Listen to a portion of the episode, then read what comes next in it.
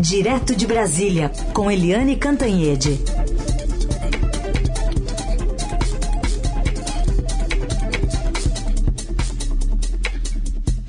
Oi, Eliane, bom dia. Bom dia, Heisen, Carolina, ouvintes. Oi, Eliane, bom dia. Bom, essa decisão do presidente Bolsonaro de contrariando, contrariando apelos, né, inclusive de aliados, pedir ao Senado o impeachment do ministro do Supremo Alexandre de Moraes teve até o momento uma consequência, que é fazer políticos, a magistratura e o próprio STF cerrarem fileiras ali com, com o ministro, né, defendendo uh, o ministro Alexandre de Moraes e indo contra o que o presidente da República tanto quer, é, até pela posição do presidente do Senado, Rodrigo Pacheco. Né? Parece que o presidente está é, forçando uma barra que não, não, não vai passar. Bem, é, o presidente Bolsonaro, ele já sabia de antemão que isso não ia passar. Ele não fez o pedido de impeachment para obter objetivamente o impeachment do Alexandre de Moraes. Ele fez isso para manter acesa a guerra entre o executivo e o, e o judiciário para manter a pressão contra os ministros do Supremo, enfim, e para atiçar os apoiadores dele para 7 de setembro. Na verdade, o objetivo do presidente foi muito mais tensionar o ambiente do que conseguir o impeachment do Alexandre de Moraes. Isso fica muito claro para o mundo jurídico, para o mundo político, enfim, é, talvez não fique tão, tão claro para a opinião pública. Mas o fato, como você disse, Carolina, é que já tem dez partidos dez partidos assinando o manifesto em defesa do Alexandre de Moraes, em defesa do judiciário, em defesa da democracia. E entre esses partidos não estão só os partidos de esquerda. Há os partidos de esquerda, evidentemente, como o PT, o PCdoB, etc., mas há também os partidos de centro. E aí eu cito os maiores partidos de centro, que são o MDB, o PSDB e o DEM. Ou seja, o presidente Bolsonaro, ele cria atritos sabendo que está é, criando atritos, mas isso tem uma estratégia. Eu falei com fontes do Palácio do Planalto e eles disseram o seguinte, que o presidente está é, tá sempre é, acuado pelo Alexandre de Moraes, acuado pelo Luiz Roberto Barroso, que além de ministro do Supremo é o presidente do TSE, e que ele precisa é, reagir. Só que ao contrário, né? Na verdade, o presidente Bolsonaro é que tensiona as relações, o presidente Bolsonaro é que fala em não, é, não realizar as eleições, o presidente é que fala contra a urna eletrônica, o presidente é que fala em agir fora da Constituição e o Supremo, na verdade, reage. Né, reage. Como pode, por, por exemplo, Sérgio Reis, um cantor popular, super conhecido é, no Brasil inteiro, defender aquilo que ele defendeu. Né? Vamos lá, todo mundo armado para Brasília, aí a gente tira os ministros do Supremo, arranca eles lá de dentro, ou seja, defendendo um golpe. Isso é golpe.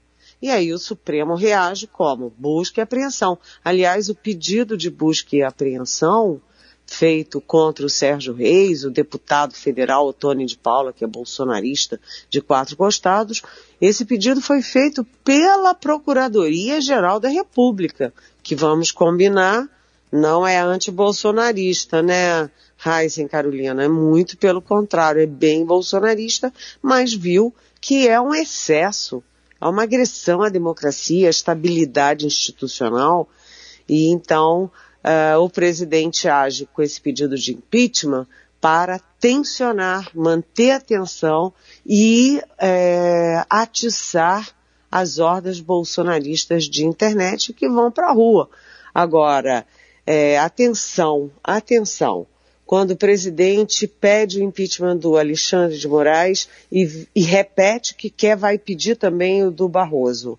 Quem é o Barroso? É o atual presidente do TSE Quem é o Alexandre de Moraes? É o futuro presidente do TSE durante as eleições.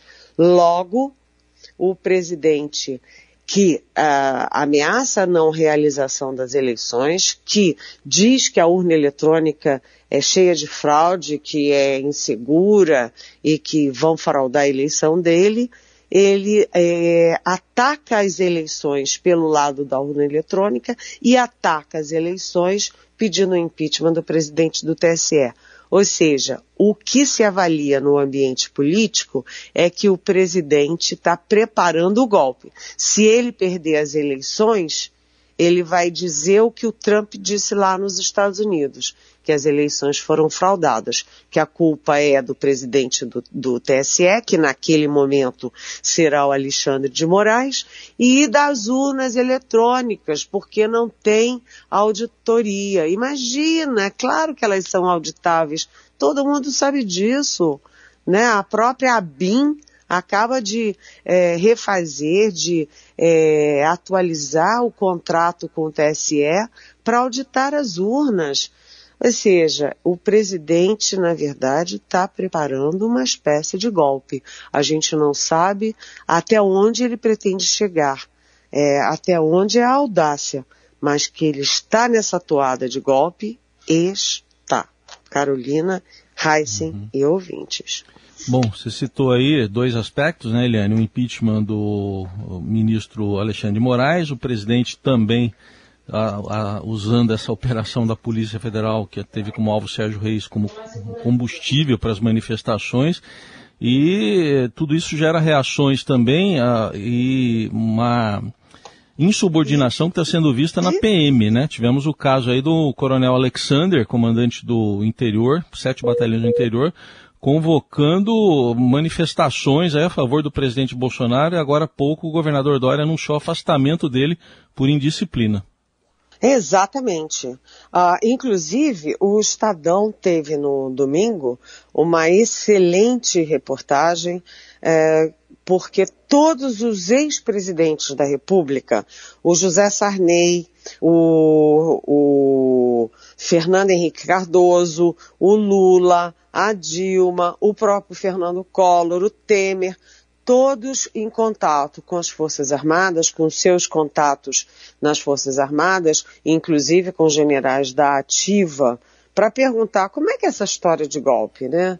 Como é essa história de golpe? E todos eles dizem, as Forças Armadas não vão entrar nessa onda de golpe. Mas uh, os generais dizem aos presidentes que há sim aí um movimento do Bolsonaro de cooptação das polícias militares. E isso é gravíssimo, porque as polícias militares estão sob comando dos governadores. Se o Bolsonaro age para tirar o comando dos governadores sobre as polícias, para ele ter esse comando direto, é gravíssimo. Então vocês veem, agora você já tem a, a polícia odeia São Paulo, né? Não estou dizendo a polícia, porque muita gente da polícia de São Paulo é séria, é responsável, muitos comandantes alinhados com a Constituição, com a democracia, ninguém quer confusão. Mas você ter um comandante como esse Alexander Lacerda, que comanda sete batalhões da PM paulista, é, convocando, aspas, os amigos para a manifestação de 7 de setembro, sabe? Em Brasília, sabe? Na qual os bolsonaristas é, já convocaram, inclusive, os, os, a tuba para atacar o Supremo Tribunal Federal, para atacar o Congresso, sabe? Em nome da adoção do voto impresso.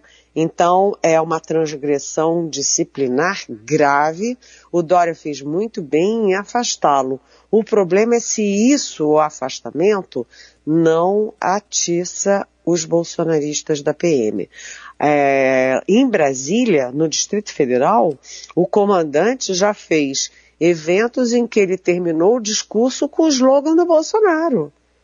É aquele negócio de pátria acima de tudo, Deus acima de todos. Vem cá, como é que é isso? Isso é slogan de campanha. Campanha política campanha política eleitoral partidária. Comandantes da PM têm que estar acima disso e não mergulhados nisso. Então é de uma gravidade enorme. Os é, militares com quem eu converso sempre estão preocupados com isso e os generais que têm contato, têm interlocução com os ex-presidentes manifestam a mesma preocupação.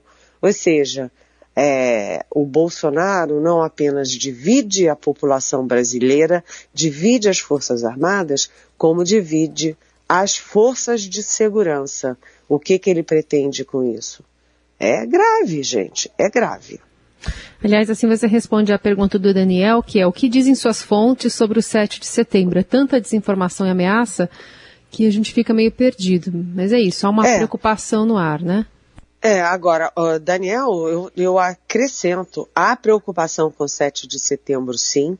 É, em São Paulo, eles entraram na justiça, os pró-Bolsonaro, os contra-Bolsonaro, e os pró-Bolsonaro entraram primeiro e conquistaram o direito de fazer a manifestação na Avenida Paulista.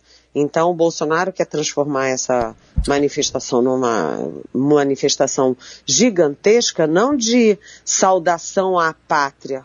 O 7 de setembro é nosso, como a bandeira brasileira é nossa, de todos os brasileiros. Né? Eles é, surrupiaram os nossos símbolos, o verde, o amarelo, a bandeira, e agora é, querem surrupiar o 7 de setembro. E uh, há preocupação, sim. Há preocupação com a, o risco de quebra-quebra. A minha fonte lá do Palácio do Planalto disse que não tem esse risco de quebra-quebra. Mas como não tem risco? É claro que tem. É só ver o que o Sérgio Reis estava falando na internet. Sérgio Reis, que tem milhões de seguidores, então que risco há? Há e depende agora do líder da nação, presidente eleito Jair Bolsonaro, fazer uma conclamação a não ter quebra-quebra. Porque senão a responsabilidade vai ser diretamente dele. Você sabe que aqui nas redes sociais, né, já tem repercussão sobre a o afastamento do, do coronel Alexander Lacerda e uma publicação do diretor do Fórum de, de Brasileiro de Segurança Pública, o Renato Sérgio de Lima, é justamente nessa toada que você acabou de dar. A posição do governador Dória e da própria PM terá impactos nas polícias de todo o país, ele escreve. Ela foi rápida e importante, mas o episódio precisa ser, precisa ser administrado para não transformar o coronel em mártir bolsonarista e candidato. Ele é militar da ativa e esse é o problema. Então, é, de fato, agora a gente uh, acompanha os próximos capítulos de como vai se desenrolar a repercussão do afastamento desse comandante que tinha ali sob sua guarda 5 mil homens. Pois é, pois é, é isso. O, o risco é ele ser transformado em Marte. Ele não é um Marte, ele é um transgressor. Participação de Eliane Cantanhede comentando os principais assuntos do dia. Para esta semana, mais especificamente para amanhã, está marcada a sabatina no Senado para analisar a recondução de Augusto Aras para mais um mandato à frente da Procuradoria-Geral da República. Muito questionado. Há pouco entrevistamos aqui o Cláudio Fonteles, Eliane, ex-procurador-geral da República, de 2003 a 2005, que inclusive assina um, um, pedido, uma representação contra Aras no Conselho Superior do Ministério Público e ele acha que a Sabatina deveria aguardar uma apuração do, de omissão que ele e outros juristas atribuem ao Aras. E aí, clima tenso também nisso, né? Ah, super tenso. Tudo em Brasília está tenso, tudo no nosso Brasil está tenso, Heisen. É...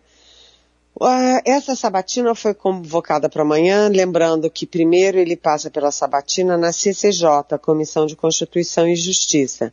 Depois, é, depois a questão vai para o plenário e ele precisa maioria no plenário, ou seja, 41 dos 81 senadores para ser aprovado para mais um mandato na PGR.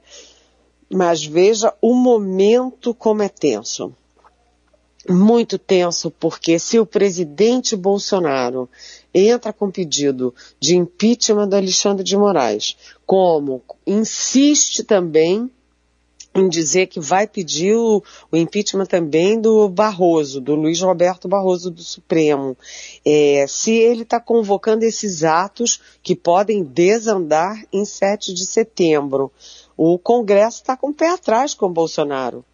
Né? O presidente do Senado, Rodrigo Pacheco, já disse que não vê indícios, nem motivos, nem é, jurídicos, nem legais, nem políticos, nem coisa nenhuma para acatar o impeachment do, do, do Alexandre de Moraes, assim como ele diz, ele, é, Pacheco diz que não vê também motivos jurídicos, legais, políticos, etc., para caçar para o pedido do impeachment do Bolsonaro lá na Câmara.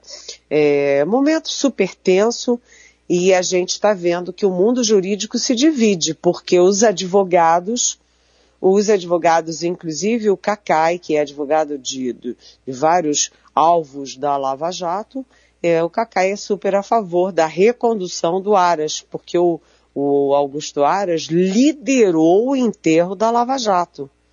Né? Então, os, o a, grupo de advogados defende a recondução do Aras, mas ah, promotores, é, procuradores, é, juízes, eles estão muito com o pé atrás é, com, com Aras. inclusive tem um documento, um manifesto de 29 subprocuradores contra o Aras porque o Aras não faz manifestos a favor da democracia, não faz é, nenhum protesto aí contra a ameaça da realização das eleições, ou seja, ele ouve passivamente o presidente da República atacar a, as instituições, atacar as eleições, atacar a democracia e não age. Então, amanhã a gente vai ter um momento tenso também no Congresso Nacional. E eu vou te dizer, uh, a tendência é de aprovação do Aras, mas ninguém põe a mão no fogo por isso não, porque com um ambiente tão é, tensionado, tão dividido, né, o Aras também, além de ter os problemas dele, o Aras também pode ser aí é, vítima do, uh, do bolsonarismo, ou seja, ele pode pagar o pato da irritação dos políticos com o presidente Jair Bolsonaro. Você vê onde chegamos, né, Heisen? E você vê também, né, Carolina? Eliane, e enquanto isso, a votação do ex-ministro André Mendonça para o Supremo segue ali parada, o senador Davi Alcolumbre é, tá ali fazendo ali, ah, não é comigo e tal, mas é, apesar do, do pedido do Aras ter chegado depois, por enquanto não há consenso, né, para aprovar o nome de André Mendonça. É, o André Mendonça, ele tem um é, adversário direto que comanda toda a resistência a ele. Esse adversário direto é um homem que tem muita liderança dentro do Congresso. Fora do Congresso não é nada, mas dentro do Congresso ele tem força e poder. É o é, Davi Alcolumbre, que era presidente do Senado, que tinha uma boa interlocução com Jair Bolsonaro, vivia lá no Palácio, mas que tem uma uma ali uma briga direta, quase pessoal, com o André Mendonça. Os dois tiveram um atrito quando o André Mendonça era é, ministro da Justiça em torno do estado do Davi Alcolumbre, que é o Amapá. Então os dois discutiram, os dois brigaram, enfim. O André Mendonça contrariou o Davi Alcolumbre e o Davi Alcolumbre é nada mais, nada menos do que presidente da CCJ, presidente da Comissão de Constituição e Justiça.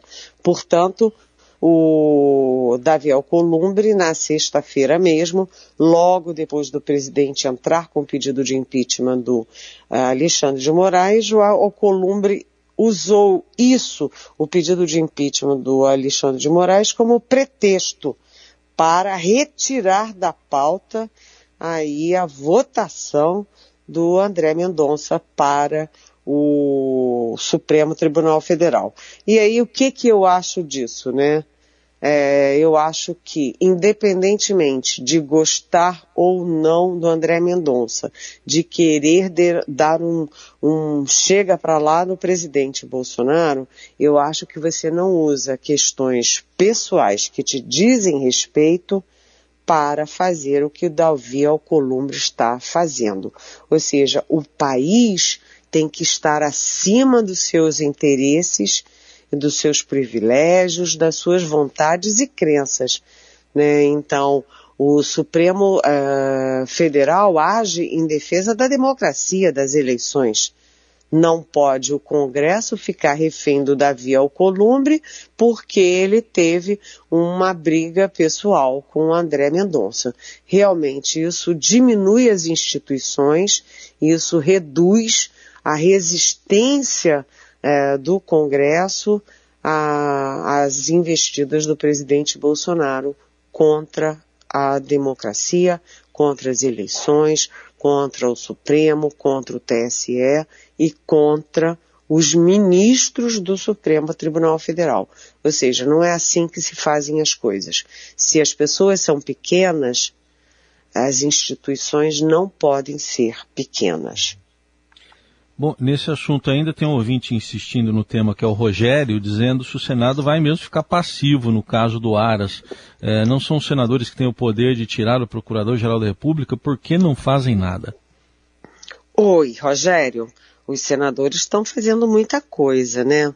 Vamos ser justos. Você tem é, uma CPI em andamento, uma CPI que na semana passada quebrou o sigilo fiscal do líder do governo na Câmara, o Ricardo Barros, que aliás passou por uma angioplastia, colocou estente em São Paulo e teve alta. É, também a CPI quebrou o sigilo do Fred Wassef, que é o advogado do presidente Jair Bolsonaro, da família do presidente Jair Bolsonaro, e está descobrindo aquelas mutretas todas e revelando ao país aquelas empresas fajutas, aqueles empresários fajutos que vendiam é, terrenos na Lua, né, para o governo eh, federal e o governo escancarava as portas para aquelas empresas, para aqueles atravessadores que nem sequer vacina tinham. Né? Eles só estavam abocanhando ali contratos sem ter o que entregar. Então, os senadores agem fortemente na CPI, os senadores também vêm adiando sistematicamente as votações do André Mendonça e do Augusto Aras exatamente para dizer ao presidente Bolsonaro, presidente, o senhor não é imperador. O senhor é um presidente que é sujeito à Constituição, às leis, à ordem, às instituições e à Federação Brasileira. Então, Rogério, eu acho que há resistência democrática, sim, nos partidos, no Ministério Público, nas empresas, nas instituições financeiras, é, na mídia e, inclusive, no Congresso Nacional. Muito bem, Eliane Cantanhede respondendo às perguntas dos nossos ouvintes aqui no Jornal Dourado. Eliane, boa semana. Voltamos a nos falar amanhã. Até amanhã. Beijão.